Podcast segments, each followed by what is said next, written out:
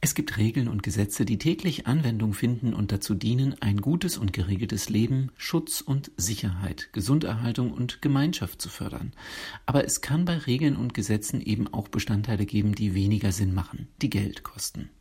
Erklären möchte ich dir das am Beispiel Mindesthaltbarkeitsdatum. Viele abgelaufene Lebensmittel sind noch genießbar und könnten verzehrt werden. Denn mindestens haltbar bis bedeutet nicht sofort tödlich ab.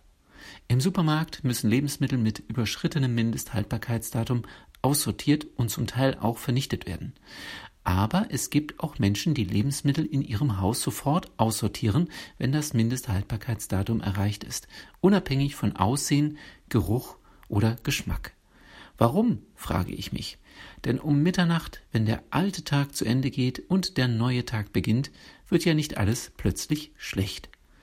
Im Durchschnitt wirft jeder Deutsche pro Jahr 82 Kilo genießbare Lebensmittel im Wert von 235 Euro weg, schreibt die Zeitschrift National Geographic in ihrem Novemberheft 2014.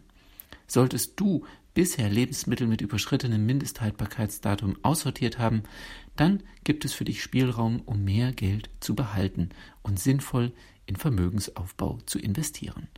Ich wünsche dir eine erfolgreiche Woche.